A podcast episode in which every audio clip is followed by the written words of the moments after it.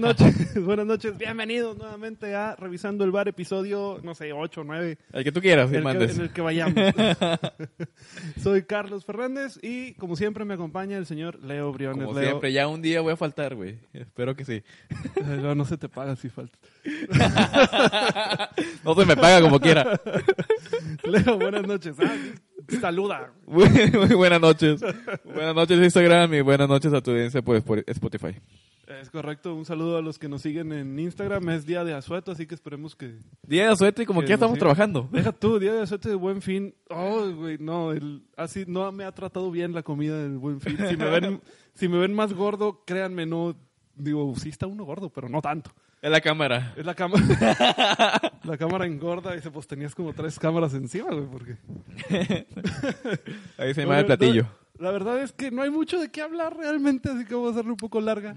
Eh, tenemos que, ¿qué tenemos? Partido de México el viernes contra Panamá. A- a- ambos partidos, tanto de la selección mayor como de la El sub-17. Sub-17, la final del Sub-17 con Brasil y Y uno, Pues uno el- que otros manejos ahí en el, en fútbol de estufa. el, el fútbol de estufa, los temitas de lo que pasó en la final de la Sub-17 de el nuevo no era penal, que bueno, lo comentamos.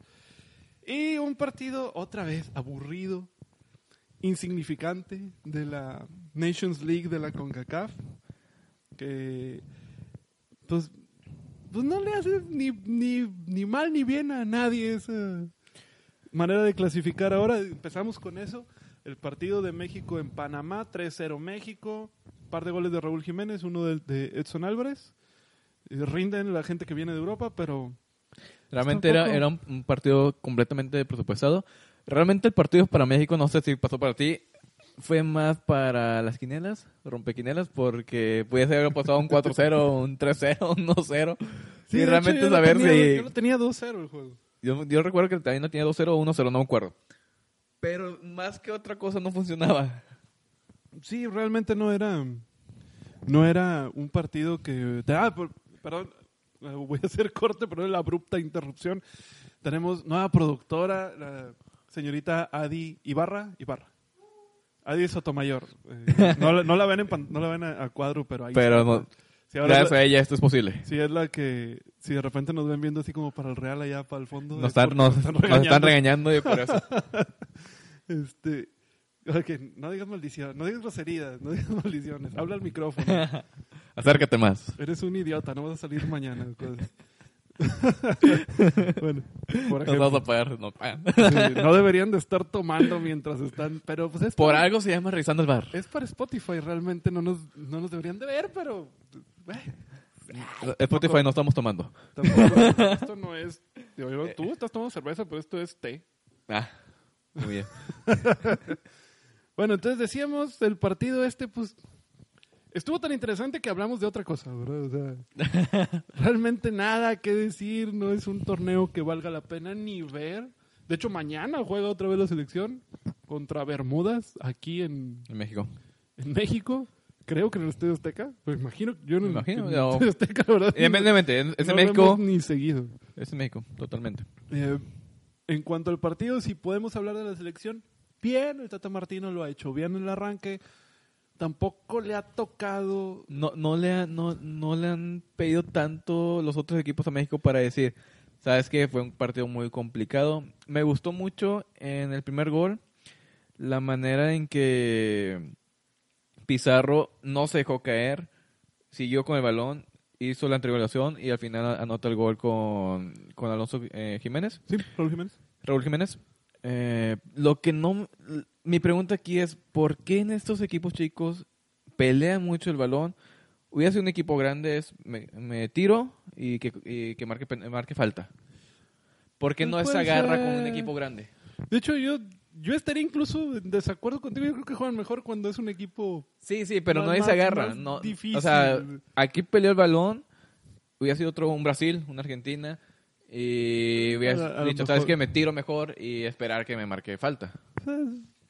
Pues, Que sí, juega mejor México. Yo, yo, yo estaría más de acuerdo en que México juega mejor cuando se enfrenta a equipos de, de más nivel como, como Argentina o como Brasil, Alemania, España, que le pone un poco más de ganas que cuando lo hace contra equipos como Panamá o contra Bermudas o contra Canadá o el que tú me digas, Honduras, el que tú me digas.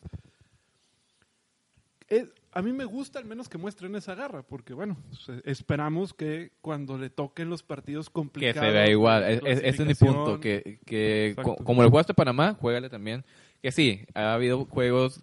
eh, Se ha dicho muchas veces que jugamos como nunca, perdemos como siempre. Siempre. como siempre. bien seguido, amigo. Y sí, juegan, juegan muy bien. Contra equipos grandes se le ponen a la par y se, le ve se, se les complica a los equipos a, a Alemania el, el- el Mundial pasado, a Brasil en, en el Mundial pasado igualmente. Y en otras tantas. A, a Brasil como que se le indigesta más México. Pero el caso, en este, en lo que lleva Tata Martino, no, no recuerdo yo que haya un partido con una selección demasiado poderosa, salvo Ar- Argentina, y te terminaron goleando. Eh, pero no lo ha hecho mal. Para mí lo ha hecho bien.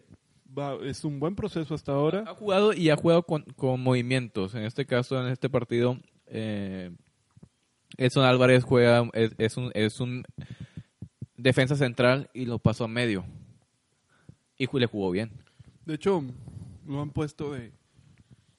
Ya juega más de contención, lo han puesto incluso de lateral. Es, es Te juega va- varias Versátil, posiciones, pero tal muchacho. cual como empezó, empezó como un, un Sí. centro, delan- eh, Sí, sí. un centro, un defensa central. Es, eh, es, es versátil, es bueno tener jugadores que te puedan que se puedan desempeñar bien en dos, tres posiciones porque tácticamente es muy útil. Te puede cambiar el, el parado táctico ahí dentro mismo de la cancha, no necesitas hacer cambios.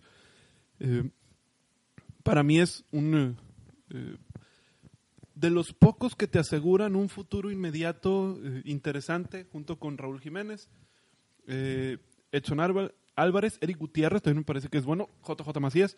O sea, hay, hay buen material, lo ha estado probando, insisto, sin demasiado, sin demasiada complicación, por decirlo así. Deben de venir partidos más complicados. Viene ya una clasificación ya directa al Mundial, eventualmente, no, no tan pronto. Eh, pero eh, la. Conmebol para México es prácticamente el pase libre al Mundial. La CONCACAF. En- Con CONCACAF, perdóname. Mira, la CONMEBOL, no, Ah, chingue. la, la CONCACAF, perdóname. Es un pase libre para México. No es como la Conmebol, que es muy complicado. No es como la Europa, que es muy complicado. Y estamos, te hablan ahí al fondo. y estamos hablando que te pegues el micrófono. ya te vamos a poner de los de solapa. porque Sabes que tienes que venir en traje. en el del pantalón. Eh, bueno, y ahorita, bueno, sabemos que hay tres boletos directos en CONCACAF y el que es de repechaje. Pero esto es nada más, me parece que para el siguiente mundial en Qatar. Pero para el que sigue, ya es con más selecciones y hay más. Va a haber más boletos. Si no mal afortunadamente, recuerdo, afortunadamente para México el que sigue es, es es en, es en México, sí, va a ser parcialmente local. Eh, y me parece que. Ay, se me fue el dato ahorita de, de la mente de cuántos entran en CONCACAF.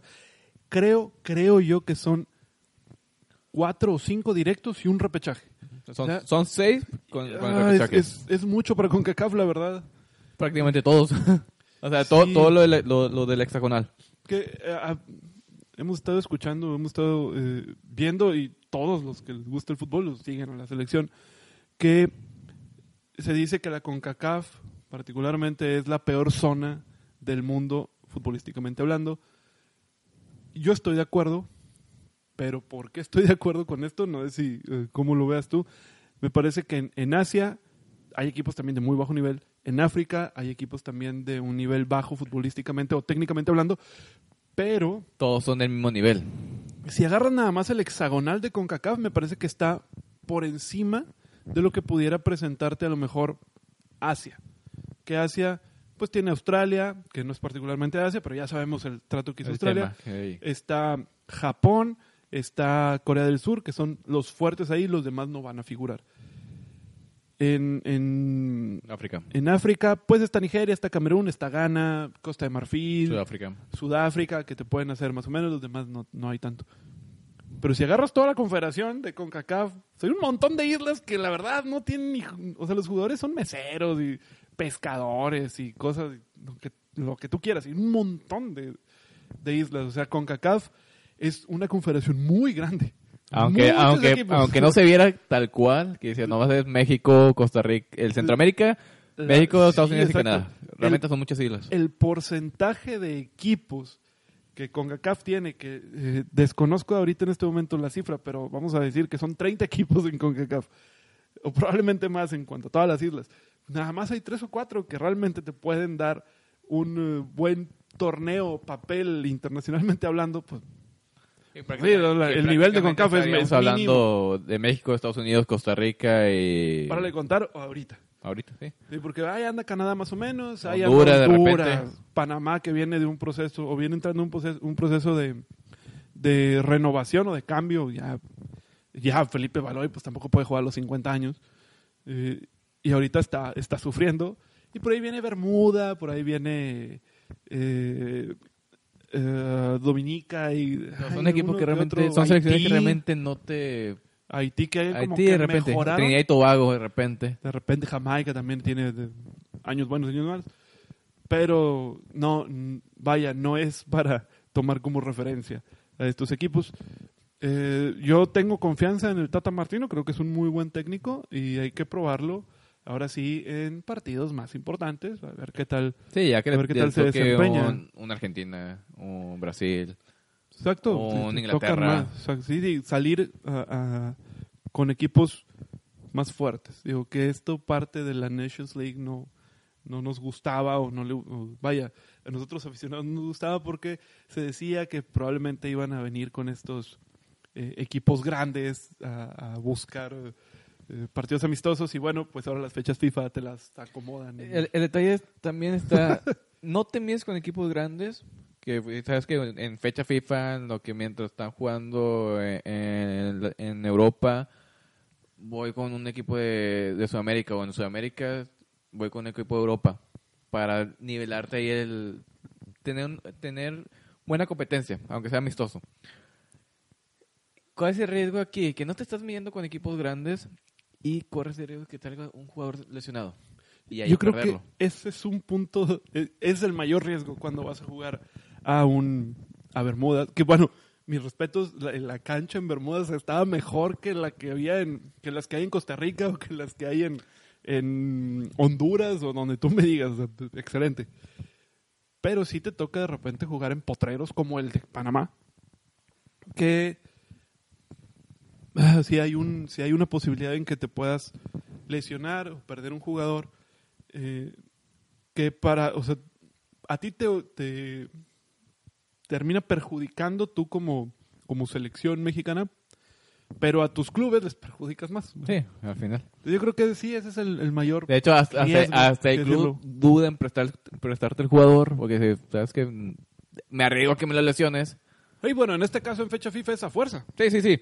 Pero es como que no quiero que vaya. Eh, mejor. sí es sabemos que les han Digo, puesto cláusulas sí no y sabemos que les han puesto cláusulas incluso en fechas FIFA Eh, yo me acuerdo que me parece que Manchester United le puso cláusulas cuando venía Chi- el Chicharo le decía sabes qué? que juegue nada más Tantos minutos. este sí medio tiempo y ya sácalo o sea es amistoso yo lo necesito no quiero que, Se que venga lesionado ¿no?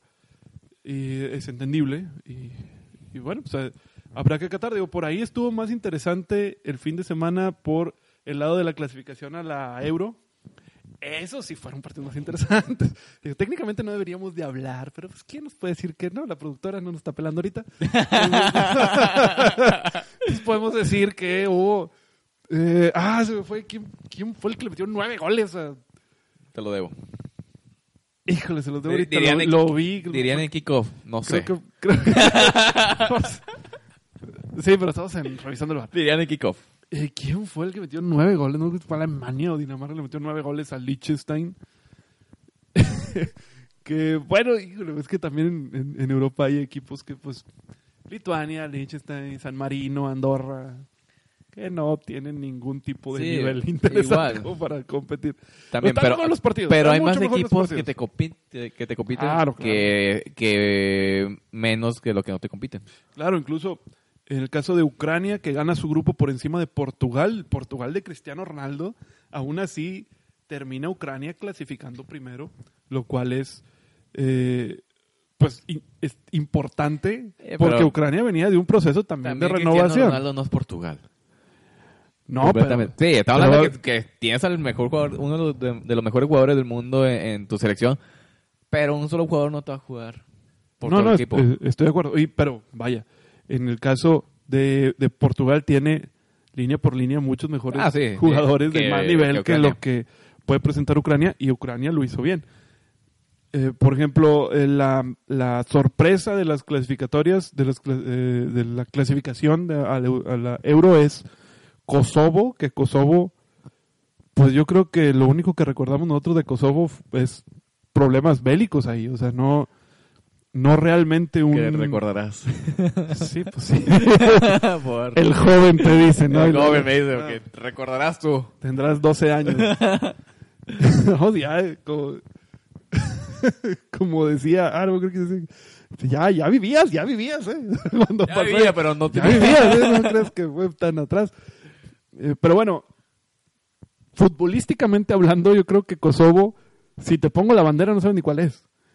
Muy seguramente. Entonces, eh, que hayan logrado un tercer lugar en su grupo donde estaba Hungría, donde está eh, Bulgaria, Inglaterra, que Inglaterra ganó fácilmente, eh, que hayas logrado un tercer lugar y tengas todavía alguna, alguna posibilidad a lo mejor de ir a un repechaje, bien, o sea, muy bien por Kosovo. Yo creo que el único que yo he visto, el único equipo que yo he visto que jamás ha ganado un partido en, en- no, no, decía, no, no, en eliminatoria, en, eliminatoria para el Mundial o para la Euro, que yo haya visto, digo, corríjanme si estoy mal, es San Marino. Para los que no sepan dónde diablos está San Marino, lo entendemos. San Marino es como eh, es como el Vaticano. Es un pedacito que está dentro de, de Italia, en la bota, arriba a la derecha. Ahí está San Marino. Y está chiquito. Entonces, ese es el único equipo que yo, he vis- que yo no he visto ganar jamás. Porque hasta Liechtenstein creo que por ahí alguna vez.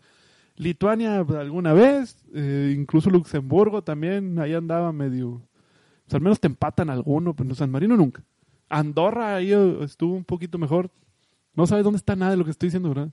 Continúa. Digo, es una vueltecita por la secundaria. o sea, tampoco como que la vida de youtuber. De, de- de que mucho. O los dientes. Este, oye, es una leidita ya la geografía. Pero bueno, eh, digo, este, estamos haciendo largo el programa porque no hay mucho Sí, que ya, ya- ya me di cuenta. no hay mucho que decir. Pero vámonos ahora a el partido de la sub-17, la final. Y a la polémica del nuevo no era penal. El partido fue el día de ayer en Brasil, Brasil-México. Ambos equipos venían de semifinales complicadas. México sufrió con Holanda. Eh, en- al minuto 74, me parece, Holanda eh, consigue el primer gol, el 1-0. Y México, pues aprieta, no se echa para atrás, no, no le pasa a los chavos mexicanos de la sub-17 lo que le pasa a la, a la selección mayor. Que estarás de acuerdo conmigo que un partido de eliminación directa, un partido importante, te meten un gol muy cerca del final y parece que se cae el ánimo de la selección y se acabó. Acá no, acá se veía bien, Y intentó responden, México. responden bien. Y en un, en un tiro libre logra el, el empate, se van a penales y la actuación del portero de Chivas, lo- tapando tres penales, los hace clasificar a, a la La final. Y del otro lado, Brasil arrancó 0-2 perdiendo el primer tiempo con, una, con un equipo de Francia que el futuro de Francia, cuidado con ellos, vienen muy fuertes lo que es Francia, lo que es Inglaterra, anótenle ahí. Francia e Inglaterra tienen equipos jóvenes muy poderosos que en, en todas las categorías, sub-17, sub-20, sub-23 y en la mayor traen eh, equipos de, de un límite de, de un, no, de un no- promedio de edad de 23, 24 no años. por nada su mejor jugador en, en el mundial, recuérdame el nombre. Mbappé, Mbappé. Kylian Mbappé, sí. 19 años. Griezmann, que hoy ya tiene 21 ya. Eh, En, en el, cuando sí, sí, el no, mundial. joven, muy joven. Eh, y del otro lado tenemos ah, eh, Harry Kane en el lado de, de Inglaterra. Tú me, lo hemos oído tantas veces que tú me vas a decir, tiene 30 años, tiene 26 años, es el jugador más viejo en Inglaterra.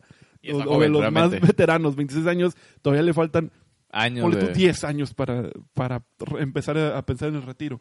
Entonces, tenemos a un, Mar- a un Marcus Rashford, eh, a Sterling, que tienen 20, 21, 23, 24 años.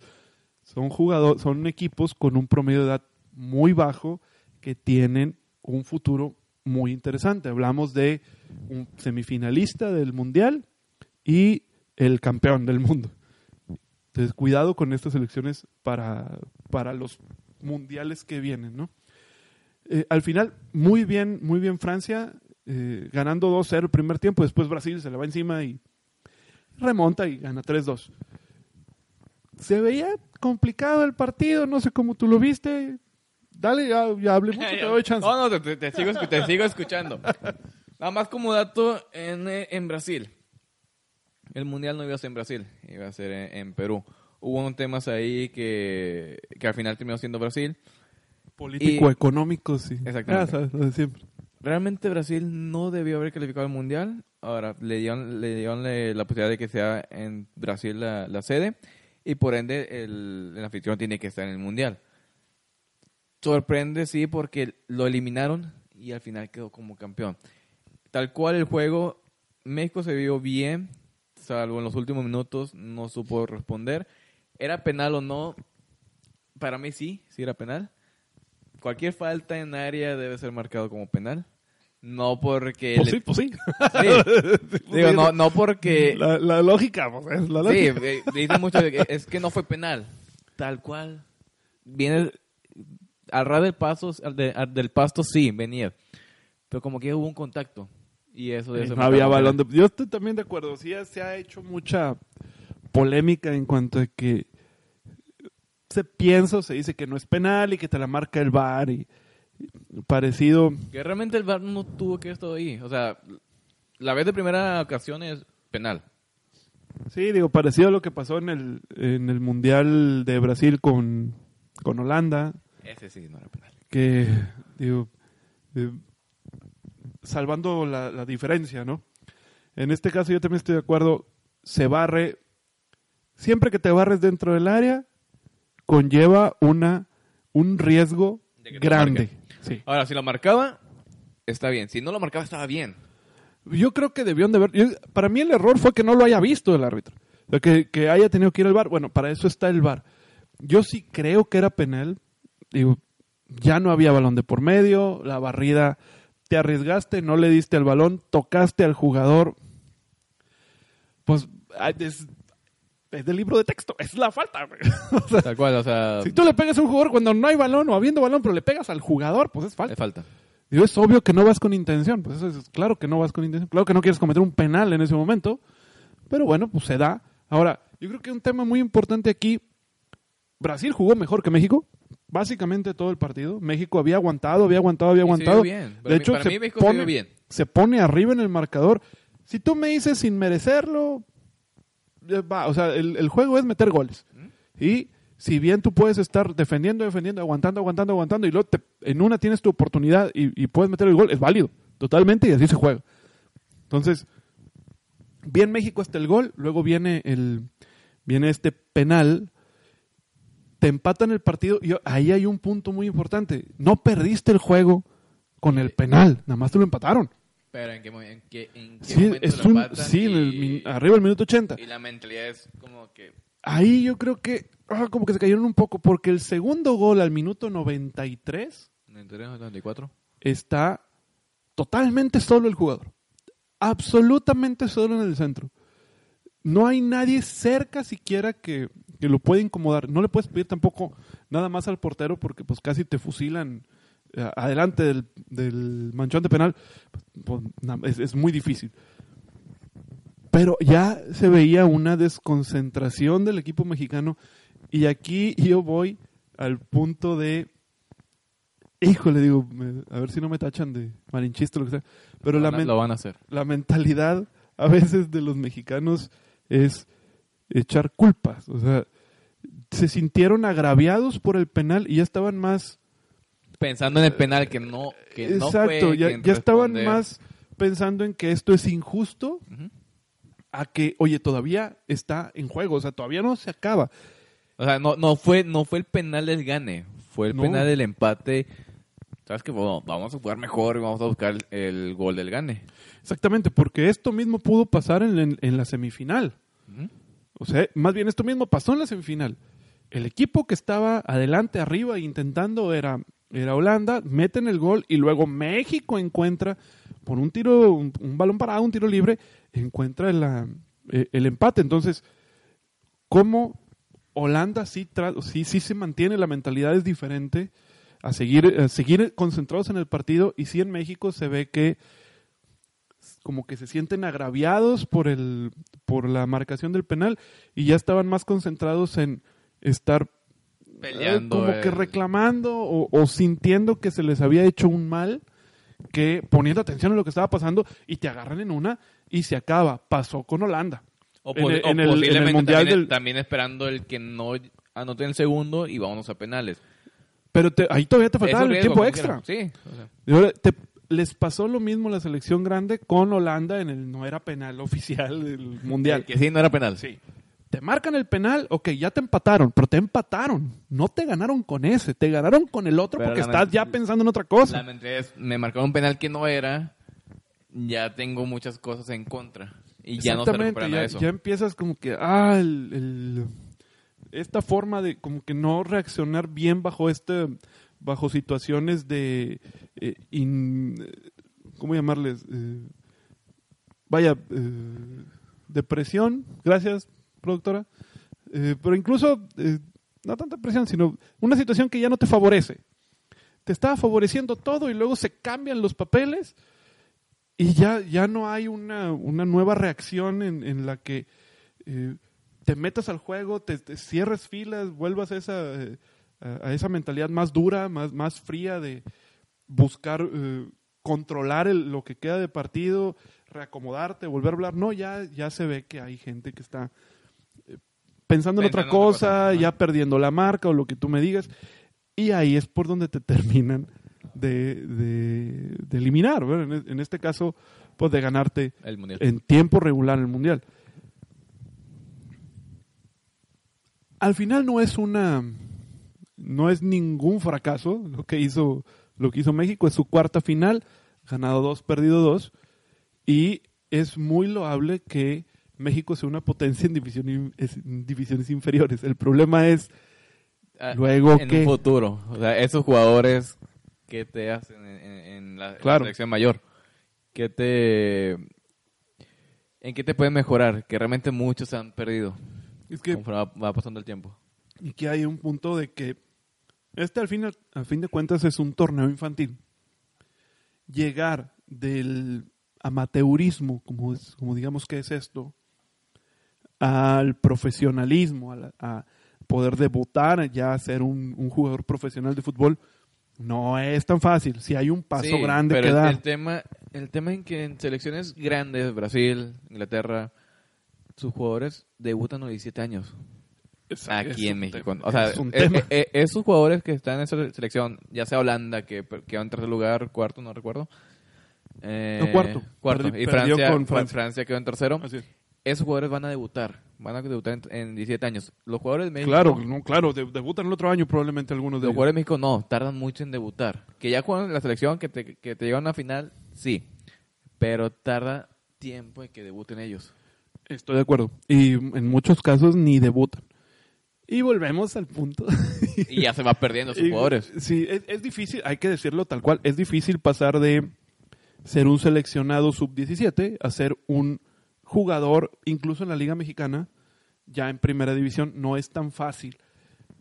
Todavía hay que pasar algunas, algunos obstáculos más y eh, bueno, el, eh, vaya, el punto es que en Europa tienen una forma o un protocolo, un sistema para eh, seguir eh, haciendo crecer a estos jugadores que tienen infantiles y llevarlos o acompañarlos en lo que le resta de su carrera. Tú mismo lo comentaste ahorita con Francia, el más, eh, uno de los más grandes de 26 años. Exactamente, el, eh, de Inglaterra. De Pues Inglaterra. en, en Francia, Inglaterra, en España, en, en otros países tienen un mejor método para mantener al jugador enfocado, seguir, eh, seguir con su crecimiento, eh, darle un, un mejor seguimiento y debutarlos al final. Y esto pasa en, un, en uno o dos años. O sea, si bien te pueden debutar ahorita a los 17, si no te lo, te lo debutan a los 18 o a los 19, pero ya están jugando.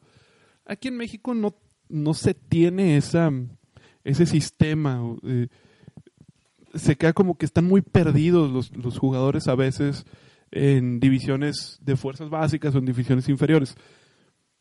Y para eso nos vamos a qué pasó con los jugadores de los campeones del Mundial Sub-17 de Perú, que es la, 2005. la sí, que es la, la generación de, de Gio, Giovanni, de Carlos la- Vela, la- y los del 2011, 2011, 2012, 2011. La, la de, de la momia, de Espiricueta, de, De hecho, y esa Carlos Fierro. realmente de la 2005 se vieron más jugadores que la de 2011. Exactamente, ¿Dónde exactamente. quedaron esos jugadores?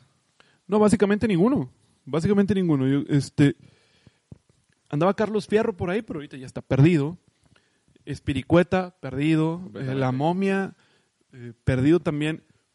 Y volvemos un poco, y no quiero seguir como que machacando con eso, pero también es parte de la idiosincrasia del- de los Fútbol mexicanos que eh, pareciera como que estamos a veces un poco ávidos de, de estas buenas noticias o de tener como que héroes a, que, a quien resaltar o a quien seguir. Pero se queda en eso. Nada más. En, en un mundial que ganaron, pero no se, no se vio más después. Claro.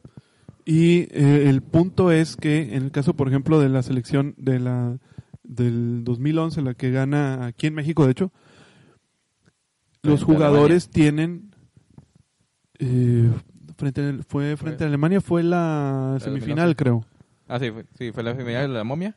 Sí, fue el gol de, el gol olímpico de, de Spiricueta y el gol de chilena de tijera de, de la momia. Partidazo, partidazo. Pero bueno, de estos chavos en donde se hablaba de, ¿qué te gusta? Seis o siete que pudieran haber sido muy buenos prospectos, pues no se dio ninguno. Salvo Carlos Fierro, te digo, anduvo en algunos equipos y al final no. Ahorita no sé si esté enrolado con algún equipo, creo que el último fue Morelia, no sé si todavía esté con ellos. Pero por eso no sabemos, porque están perdidos los jugadores. ¿Y qué pasa? Que les llega a estos chavos a los 17 años una fama a lo que obviamente no están acostumbrados. Una fama de que, por ejemplo, la momia, este, este chavo, el del gol de chilena contra Alemania, se ve de repente de la noche a la mañana como un héroe nacional que es demasiado. Es demasiado por un futbolista, pero aún así es demasiado por un chavo, ¿verdad?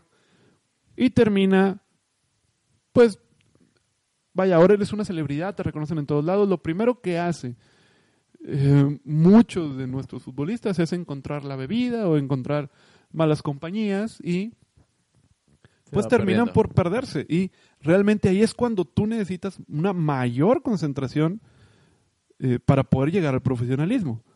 En el caso de Spiricueta, digo, sonado porque me llegó a mí el chisme hace tiempo, que a ellos les dan, me parece que un premio en efectivo, una cantidad importante de dinero, y es dinero que obviamente no, es- no estamos acostumbrados, ni tú ni yo tampoco a recibir. No estás preparado, menos a esa edad. Exactamente, entonces lo primero que hizo este, este chavo fue comprarse un carro deportivo muy lujoso, muy caro, y que llegaba a la universidad o que llegaba con sus amigos con el carro como si fuera la gran estrella cuando, oye, todavía no es ni debutado. Y después ya no, ya no sigue dando ese mismo rendimiento con el club que tenía en ese momento, que era Tigres. En Tigres, aparte, tienes una mayor complicación porque hay demasiadas estrellas extranjeras o nacionales, lo que tú me digas, pero hay demasiadas estrellas arriba y tú tienes que demostrar que estás al nivel.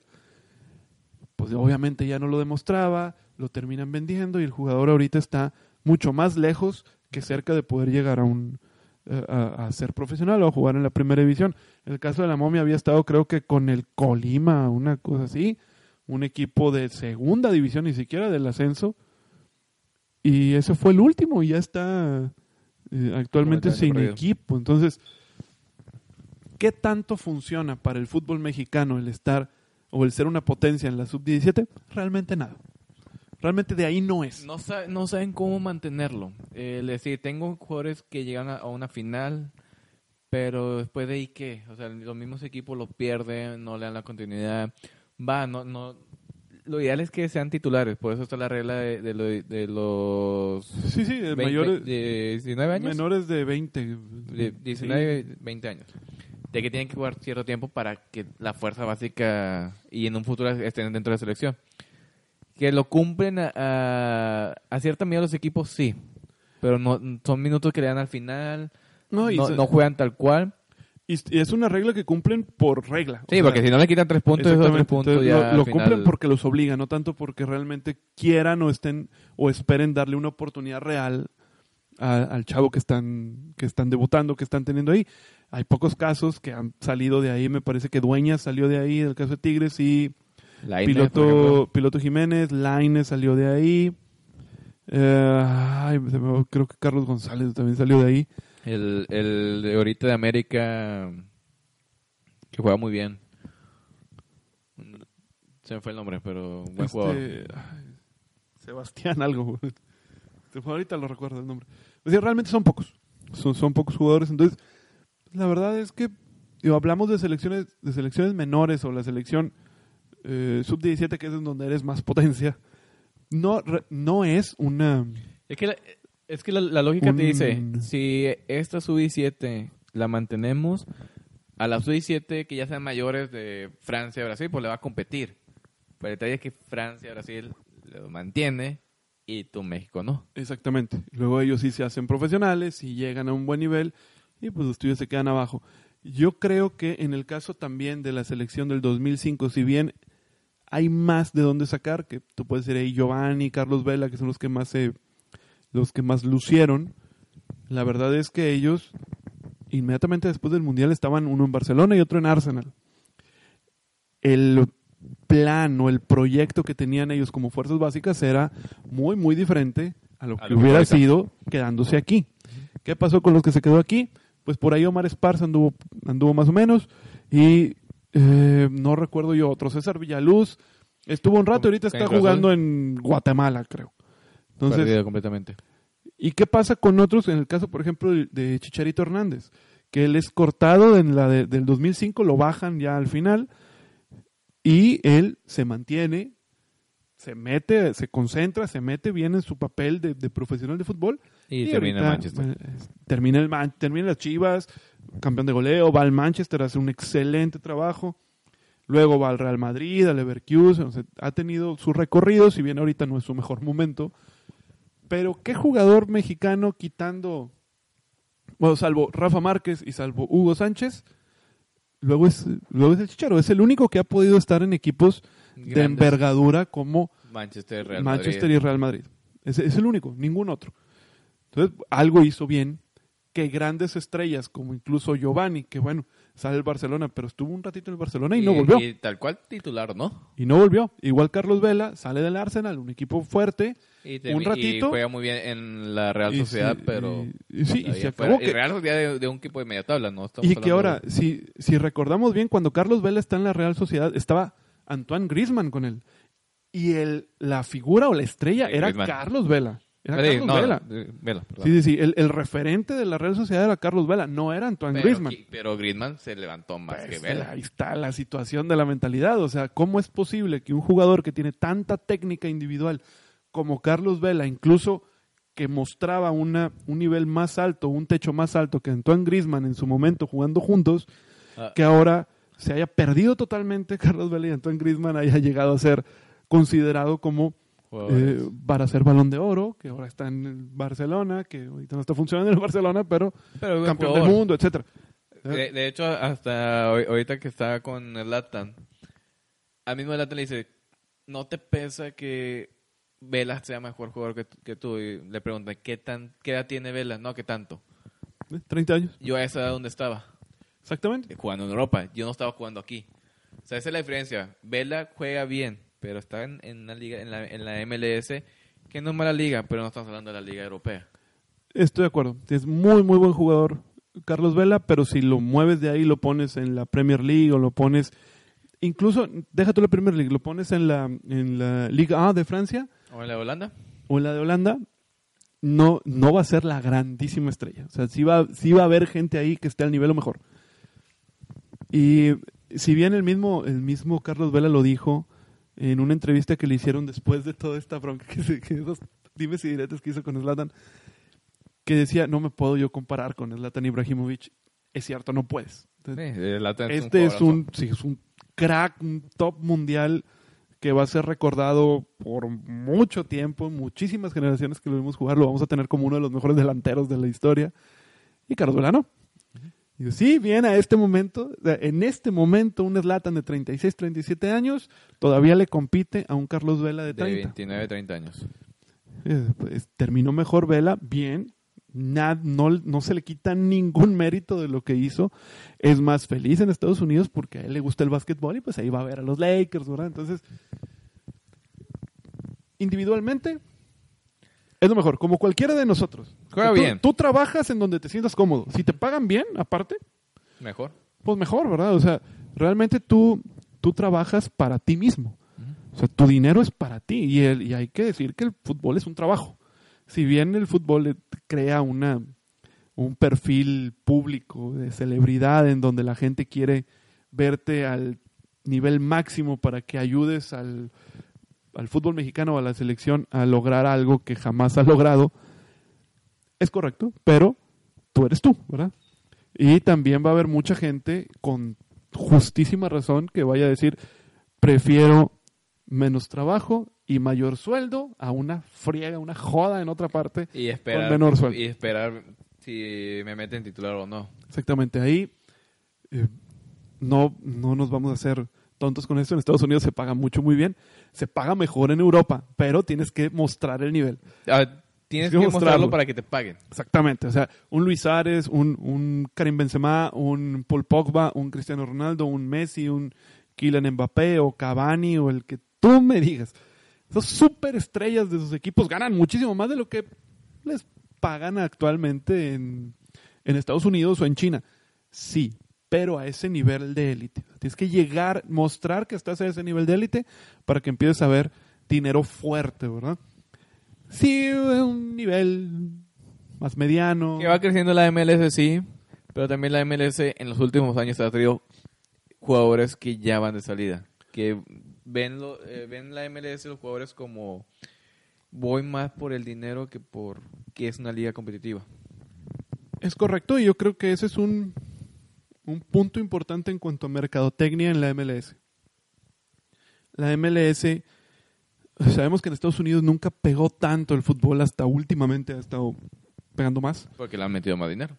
Sí, y también porque Y han llevado, han llevado estrellas. Exacto, el, el punto fuerte yo creo con, con el sistema que optó eh, seguir la MLS es eh, pensar, bueno, si yo traigo gente desconocida totalmente, pues la gente no va a ir al estadio, no los conoce Eh, tanto hecho, y no, no les interesa con- tanto el deporte. Con David Beckham. David Beckham para mí fue el que, el que más impacto ha causado en, Y fue, en fue la los MLS. primeros. Si no, Claro. que, si no es que el primero que llegó a la MLS. De, De los primeros. renombre. Sí, sí, de los primeros de, de renombre. Ahora, traerte a estos jugadores ya en el ocaso de su carrera, ya para retirarse. Pero grandes nombres como Beckham, como David Zlatan. Villa, como Zlatan, eh, Rafa Márquez incluso, eh, por ahí Bastian Schweinsteiger de Alemania. Han ido nombres fuertes, ya para retirarse si tú quieres. Pero son figuras reconocidas mundialmente que el espectador, el aficionado de a pie como tú y yo, que no, a lo mejor no te gusta tanto el fútbol, pero conoces a ese jugador y sabes que es muy bueno, entonces, pues voy a verlos por él. No tanto por cómo ya ni me interesa a lo mejor cómo quede el partido, pero pues quiero ver al jugador este. Y eso les ha resultado. Ha ido subiendo su nivel, pero hay que decir que sí, es en base a eso, igual que en China, igual que en Arabia, es traer jugadores muy fuertes, aunque ya estén ya Eh, veteranos, para mantener una... Yo siento que, que es un poco para mantener el, la- el interés del aficionado, para que siga yendo al estadio. Afortunadamente en Estados Unidos se ha visto un poco mejor y, y la verdad es que tiene el potencial Estados Unidos para crecer muy rápido. Digo, no Eh, sé si has tenido, y el dinero. de nuestros seguidores ha tenido la oportunidad de ver las instalaciones deportivas en Estados Unidos para fútbol, soccer, impresionantes. Yo lo vi en una primaria en una primaria en Chicago y en una academia de fútbol para niños con límite de edad, creo que era de 12 años, una cosa así. Y las instalaciones mejores, mucho mejores de lo que vemos en universidades privadas o públicas aquí en México, pero ya a un nivel, digamos que universidades más grandes. Eh, incluso mejores que campos de entrenamiento que de equipos profesionales aquí en México. Entonces, ellos le invierten bien. Sí, sí, sí pudiera haber una posibilidad de que, o la hay, obviamente, de que Estados Unidos ahorita pues está pasando por un momento ahí medio feo, álgido en el cambio generacional que ha tenido con su selección, pero eh, tienen, dices, si cómo. siguen invirtiendo, Tienen tienen, cómo. para subir muy rápido el nivel. Tienen como realmente. Muy bien, ¿cómo, anda- cómo andamos de tiempo? Ah, mira, ya mero. Ya, ya es hora de hablar de los de la jornada 19. Algo no- Nos ocupa realmente. A lo que nos ocupa la jornada Primero. 19 de los pronósticos. An- antes de mencionar, eh, un sentido pésame a la familia Vergaras, Vergara Es cierto, una disculpa que no arrancamos con eso. Pero, por el pues, sensible fallecimiento de Jorge Vergara. sí, mandamos, mandamos nuestras condolencias de toda la familia de Sportmaster, eh, de Sportmaster, de- desde la banca y de Revisando el Bar, Kickoff. Este, nos unimos a, la- a las condolencias por el sensible fallecimiento de Jorge Vergara Madrigal, el dueño, ex dueño de las Chivas del Guadalajara. Eh, ha sido un tema que lo han, que lo hemos traído todo el Toda la semana. Toda la semana. Desde, desde la noticia. Y realmente Vergara ha sido un, un personaje en el fútbol mexicano. Eh, en la era de Vergara se, hicieron muchas cosas, salieron muy buenos jugadores. Eh, Chivas tuvo dos títulos con de liga, Así es. dos de copa y uno de Supercopa. si De la, o campeón de campeones. eh, de la Conca Champions. Conca Champions. Y una final y una final en la Libertadores, que no es poca cosa también. Así es. Sí, es eh, muy criticado eh, Jorge y Vergara. polémico realmente también. Eh, sí, pero yo no creo que haya sido un mal dueño, un mal dirigente. Fue de- muy bueno. Que era polémico, sí, pero fue buen dueño. Era muy polémico. Él aceptó desde siempre que, que no sabía de fútbol, pero era aficionado y eh, le invirtió dinero serio a esto. Obviamente, Le yo creo que un estadio, el, uno de los mejores en... eh, sí, en eso fue, eso fue un punto, un punto importante y sobre todo que él invirtió dinero seriamente para, para las Chivas en un momento de necesidad. Y si bien Chivas, bueno, ha tenido o tiene en este momento una crisis, por así decirlo, pues eh, también tuvo sus momentos fuertes con, con cuando Jorge Almeida, Vergara. cuando trajo... Exacto, cuando estu- cuando estuvo el Bofo, que queda campeón, que anda en la Libertadores, que, o sea, eh, sí, sí tuvo buenos momentos. Entonces, con, es, con Chepo de la Torre, que, queda que no, no quedan campeones, pero quedaron en la final. sí, que, y yo creo que nos muestra él que no todo es dinero en el, en el fútbol. Eh, Él, no, a lo mejor no tenía el conocimiento, pero se trata de rodear con gente que conoce. Él invierte su dinero para hacer, eh, para tratar de, de sacar adelante el proyecto de Chivas, si bien lo hace por momentos y otros momentos que no, y nos muestra que no es tan fácil. O sea, no es a billetazos nada más eh, el negocio del fútbol. Hay- más, más situación de fondo. Y, y, es un, y es un... Fue un dueño, perdóname, que también le invirtió en su cantera. Sacó muy buenos jugadores. Chicharito salió de, de ahí. Pizarro de Mm. los últimos. Lo, bueno, Pizarro viene de Pachuca, pero Pero le, bueno, le, le dio la, la promoción. Salcedo. exacto, y, y que en su gestión o, o en el tiempo que él estuvo de dueño, Chivas logra mandar a, Europa a una buena cantidad de jugadores, lo cual es también un punto a, de- a destacar. Y se obviamente se, se le va a extrañar en el medio en el medio futbolístico y fue un si bien no inesperado, ya se sabía, era como un estado de salud. un secreto a voces de que su estado de salud pues no era el mejor obviamente y que eh, los puntos yo creo que más eh, por ahí más eh, sensacionalistas si quieres si quieres llamarlo así se decía que le quedaba poco tiempo de vida igual esto tenía dos años tres años si quieres hablándose y Sí, y por algo dejó, la dirección de, de Chivas. Exactamente. Infortunadamente, yo creo que cuando deja, cuando le cede la presidencia de Chivas a, a Mauro. Vergara, Vergara, a su hijo, yo creo que ya fue como un eh, Quiero dedicarme más a, a Conf- mi salud. De... confirmar que era cierto que la que no tenía un buen estado de salud en ese momento, a pesar de que pues decían que no, que, que era por otra situación. Ah, inf- Infortunadamente, bueno, pasa, digo, no fue inesperado, pero aún así es, Es doloroso. es doloroso, exactamente. Eh, que descanse en paz el señor Jorge Vergara y volvemos nuestro más sentido pésame a su familia y a todos los que Todos eh, sus Chivas amigos o, o los que estuvieron cerca de él, exactamente. Eh, pasamos a nuestros pronósticos de la jornada 19. Igual rápido, querías decir algo de fútbol de estufa, Leo, Fútbol te doy estufa. chance. Eh, por ahí se menciona a Herrera, le piden, a Héctor Herrera que le piden que tiene que ser campeón de América, si no posiblemente el siguiente torneo ya no, ya no se vea en el banquillo. ¿Por qué? Por tantos temas que hemos tenido en cuanto a disciplina. Disciplina. Sí, pues ha estado la mitad, la mitad del La torneo, ha estado fuera, fuera de... viendo desde el Vi- palco. vi- Vienes de una expulsión y al siguiente partido te expulsan. Ahí posiblemente sea más el tema de ahí. JJ Macías se maneja mucho en cuanto a que puede llegar a Pachuca. La carta al final la tiene Chivas todavía, Aún. está en León, pero que Pachuca lo, lo está pidiendo. Eh, en cuanto a Cruz Azul, te comentaba que quieren que regrese Marcone. Marcone en Cruz Azul Y y, por eso Cauterucho posiblemente ya no lo veamos ahí. Sí, por ahí creo que Calderón, Cristian Calderón, eh, pudiera estar en la órbita de Monterrey o de Tigres. Eh, pudiera ser. Todavía no. Y bueno, también No- que no- el no entrenador, dicho el nada entrenador de. Caxa, eh, Guillermo Memo, Eh, Memo Vázquez. Vázquez. ya no continúen con, con, con Necaxa Chivas. y, no, Y- bueno, que, que no continúen con Necaxa y que se mencionaba que iba a estar en Chivas. Pero también se piensa que en Chivas Tena continúe. Se decía que, bueno, por los resultados al final, que fueron probablemente buenos. Luis Fernando Tena, sí, pudiera quedarse en Chivas. Ay, habrá que esperar para ver. Y lo del Chepo La Torre. Ah, lo Chepo La Torre, lo- la última noticia de hoy. Chepo La Torre regresa a su segundo periodo con Toluca, Sí. que lo hizo campeón dos veces a Toluca. Y- En cinco, en- de cinco ligas que tuvo, las cuatro en- entró a cuatro y dos de ellas. Ojalá le, vaya, campeón. ojalá le vaya bien. La verdad, yo pienso que no le va, No. bien, no le va a ir bien. Ahora, el Chepo La Torre viene de, de dos años de no tener ningún equipo. Claro, ¿no? Y Y, su último equipo fue con Santos y duró nueve jornadas. y hay que poner muy de manifiesto que el fútbol evoluciona y los técnicos tienen que ir Ponerse, actualizándose.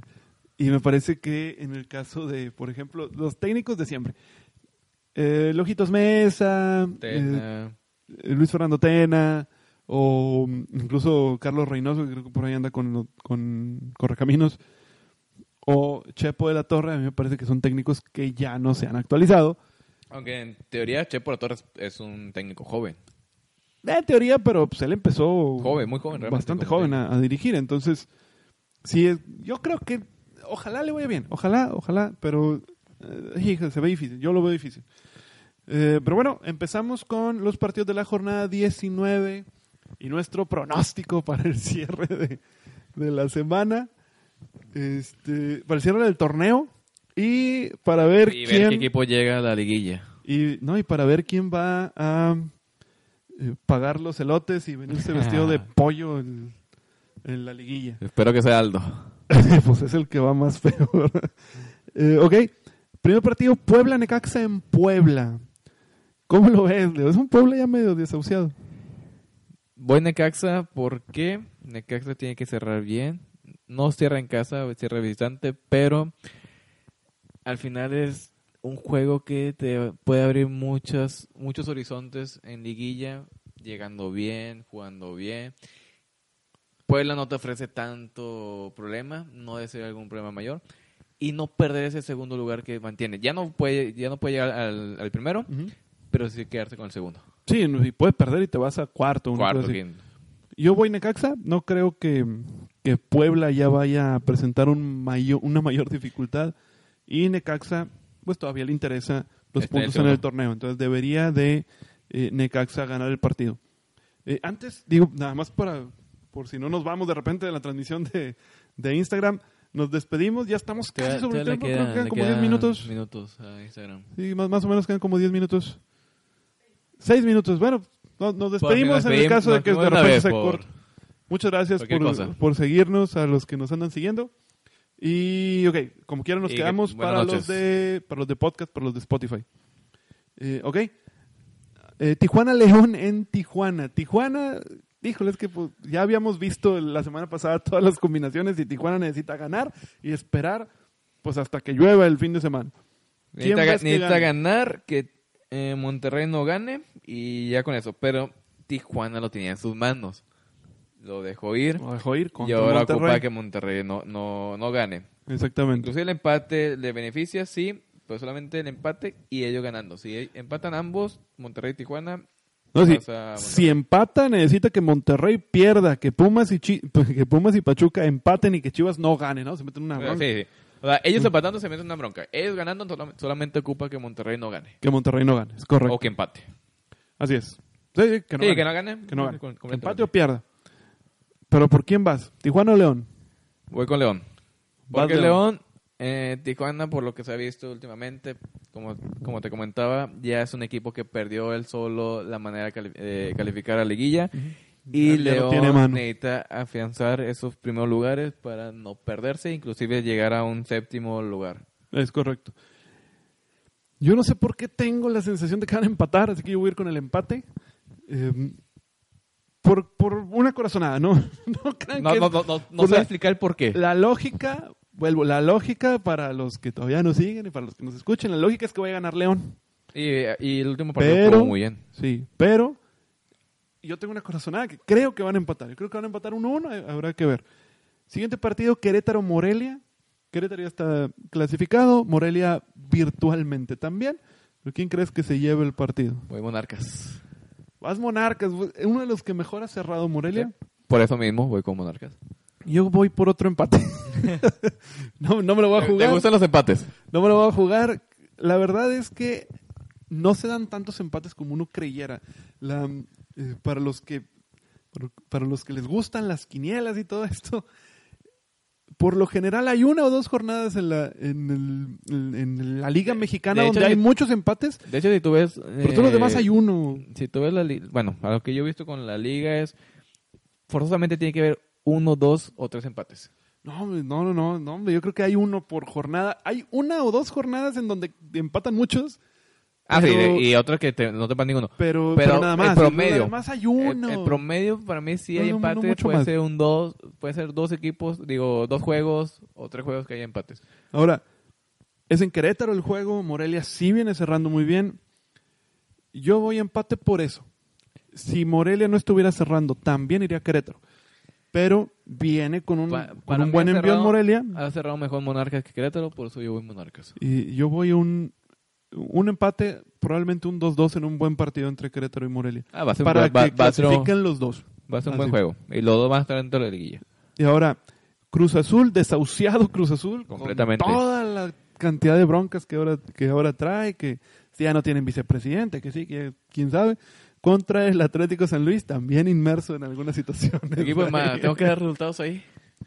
¿Qué?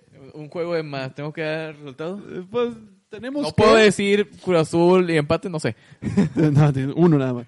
Yo tenemos que decir, pero pues, no es un partido que realmente... eh, digo, ya este partido no interesa a lo que Ah, sigue la liguilla, pero interesa para que no pierdas y tengas que pagar la apuesta. Así que Voy, voy empate.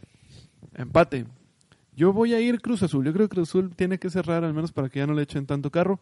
Debería cerrar ganando. Ahora sí, un partido que está en mero en medio de todo el ciclón que es las probabilidades de llegar a la liguilla. Monterrey en casa recibe al Atlas. Perdóname, Aldo. Voy a Atlas. Tú vas a Atlas nada más porque no quieres. No que quiero, no quiero a Monterrey. Es todo tu pancho. Porque realmente quiero ver un Pumas. La verdad que tienes que ir con la lógica. Yo, yo creo que va a ganar Monterrey. Yo creo Sí, que no, si no, Atlas- si no vamos a Atlas lo va- lógica, dirías que el León ganaba y te fuiste con el Sí, empate. pero ahí, ahí había una corazonada. Acá yo no, lo- no lo siento, no lo la siento. verdad. Ok. No, lo- los últimos tres, cuatro partidos del Atlas ha sido una decepción. Entonces, El Atlas va a salir con... Yo ya tengo posibilidades de, de calificar. Y sí, la tiene. no, Muy pero mínima. Atlas necesita... Golear bien feo. Atlas casi necesita que pase un cometa entre la Tierra pero y la eh, Luna. si Chivas tiene... Bueno, Chivas tiene mayor punto. Atlas tiene posibilidades todavía. Goleando y que todo mundo para- pierda prácticamente. Atlas necesita ganar 8-0. Y si gana 8-0, necesita que Tijuana pierda, Pumas y, que- y Pachuca empaten y que Chivas no gane. O sea, Está muy complicado. Primero pero voy a Atlas. 8-0. Aún así, mi corazón es Atlas. Tú dices que va Atlas nomás para aguarle la fiesta a sí. Monterrey, eso es todo. Pachuca Pumas, que este es el partido. Este partido afecta a todos los demás con probabilidades de liguilla. Voy Pumas. Vas Pumas, es, es de visitante Pumas. Va visitante Pumas. Voy Pumas. Híjole, yo también voy Pumas. y te me dice, va, va de visitante. Sí, pero voy Pumas. Medio se recompuso un poquito Pachuca, pero Pumas va a salir con es, toda es- la es la garra. nece- es por la necesidad. Yo también creo que va por la necesidad.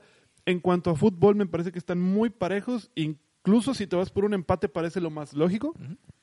Pero, Ah, pero voy Pumas.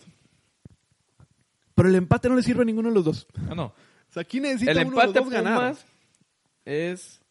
No, no le sirve porque por, por diferencia de goles pasaría a Monterrey. Sí, sí, no. El empate no le sirve a ninguno de los dos. Pumas necesita ganar, Pachuca necesita ganar y, esperar, obviamente, los dos o resultados. al menos que Monterrey re- reciba una goliza por parte, por parte de Atlas, No pero no va. va a pasar. No, no es Veracruz tampoco. El... Y aún así, aunque fuera Veracruz. Es muy complicado. Digo, la Entonces diferencia vamos- de Pumas es de dos goles. ¿Es de más dos? Y la diferencia de, Más tres, de Pumas Monterrey, tiene más perdóname, tres. La Monterrey, de Pu- de, Monterrey la tiene más Monterrey dos. es Pumas, digo, son dos goles. Y de Pumas son. Más tres. Más en la- tres. La, diferencia. Aunque el empate sí le puede ayudar entonces a Pumas. Obviamente. Sí, pero necesita Monterrey perder. Sí, porque el empate ya. Y necesita Monterrey perder que Chivas no gane. Y que Tijuana no también. gane. Y ahora, que Chivas no gane, ¿por qué es muy importante el que Chivas no gane? Porque Chivas va con Veracruz en casa. Va a ganar. ¿Cuál es la lógica? Que vaya a ganar Chivas. Ha ganado los últimos dos. Y un 3-0, un 4-0. Si no es que más. Entonces, yo creo que los dos estamos con que gana Pumas y los dos estamos con que gana Chivas. Sí. Chivas necesita, también necesita mm, cualquier cantidad de cosas. Necesita ganar y que Monterrey no gane. Si no gane. Monterrey empata, debe ganar por cuatro o más goles de diferencia. Que Pumas y Pachuca empaten. Y si empata o pierde, queda eliminado. O sea, Chivas necesita ganar y necesita una, una situación todavía. Es muy difícil para Chivas, pero te- le puede aguar la fiesta a otro. Entonces, Completamente. este, sí, es, sí es importante ese juego de Chivas. Siguiente partido, Toluca contra Santos. Tam- En Toluca es un partido que Santos ya no va a perder el, li- el liderato general. Pues- Está cerrando muy fuerte Santos, yo voy Santos. Posiblemente voy con el empate. No va a ofrecer más Santos porque ya tiene el primer lugar asegurado. Va a dar descanso, que no deberían hacerlo. Pero muy seguramente vaya, vaya a dar descanso a sus jugadores. Y Toluca, eh, viene mal. Por la única que te puedo dar la razón es porque no vaya a meter al cuadro titular. Es la única. Pero voy al empate, por eso mismo.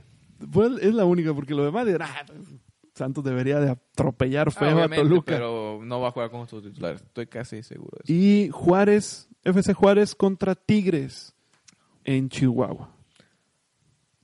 Últimamente se ha complicado mucho la plaza de Juárez. Juárez te ha jugado muy bien. Voy con mi corazonada, voy Tigres. Pues esa no es corazonada, es la lógica. Ah, Yo también voy Tigres. Tigres necesita ganar si se quiere meter dentro de los primeros cuatro. Sabemos que América ya no juega, América descansa, Descansa. está dentro de los primeros Y cuatro. América, es va a caer. tercero. América va a caer de lugar. Exactamente. Posiblemente Entonces, le damos un quinto, un sexto lugar. Entonces necesitan, en el caso de León y Tigres, ganar. Eh, o, eh, bueno, el caso de León, con empatar tiene. ¿Sí? Para moverse arriba de, de América. Tigres necesita León ganar. tiene diferencia de más, Más 14. 14 y América tiene diferencia de más, Más 10. 10. Sí, empatando ya. Y, y sí, Tigres tiene más 11, pero tiene 29 puntos. Tigres ganando, se va arriba del América eh, automáticamente, ya no hay ningún problema por ahí. Inclusive Querétaro lo Incluso puede... Querétaro ganando, se va arriba del América. América pudiera caer, Sí, porque ganando, hoy- ahorita tiene, lugar. tiene diferencia de más 10, pero ganando ob- obviamente va a tener mayor diferencia. se, eh, América se puede mover, está Hasta en sexto. tercero, se puede ir hasta sexto. Sí, ya, ya, ya de ella no baja, pero sexto puede, Entonces, bajar. eh, dentro de lo que estamos de lo que estamos viendo, nuestros clasificados del señor Leo son Santos, Necaxa, América, León, Tigres, Morelia y Pumas. Pumas. Esos son tus clasificados. Para mí Y lo son dije desde los primeros programas, Pumas. para Por mí eso me son- mantengo ahí. ha de ser chiripa nomás. para mí son Santos, Necaxa, América, León, Tigres, Querétaro, Morelia y Monterrey. Para mí quedan así. Hay que esperar ya la, esta, esta última jornada y pues, la liguilla. A ver cómo se terminan por acomodar y ya hablando de la liguilla, ahora sí ya Entra a ver qué lleno. A ver qué apuestas se nos ocurren, o a ver a quién bañamos al final con tomate o algo que se nos ocurra La, por la, ahí. la- la novatada a la, a la productora.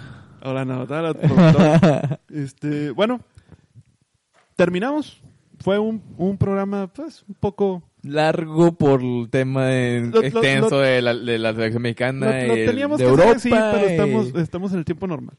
Bueno, muchas gracias por escucharnos. Eh, les recordamos o les recuerdo que nos sigan, por favor, en nuestras redes sociales, Instagram y Facebook como SMP desde la banca. Que nos escuchen, de los que ya nos escuchan por, por Spotify. También estamos en Apple Podcast. Y Leo, algo querías decir. Y quiero dar un pequeño spoiler, si me permites. Pues no debería, pero ándale. Te la has Eh, pasado dando spoiler todos los programas, que qué más da que uno más. Aficionados a, a videojuegos, esperen pronto noticias sobre ello. Ah, vamos a tener ahí por ahí algunas, algunas sorpresitas, así que espérenlo. No, no- no tan pronto. no, tanto spoiler, pero no sí, tan pronto, pero espérenlo. Por aquí vamos a hablar algo de eso. Y mañana no se pierdan Kickoff, también a las 9 de la noche la transmisión en vivo. Y bueno, Muy buen programa, Kickoff. igual Kickoff, tanto revisando el bar como Kickoff en Spotify y en Apple Podcast. Y esperamos muy pronto estar en YouTube para que ahora sí ya nos puedan ver. Y aunque tampoco somos que la gente más atractiva, pero pues al menos ahí se ríen. Eh, perfecto, bueno. Muy buenas noches. y hasta la, próxima semana.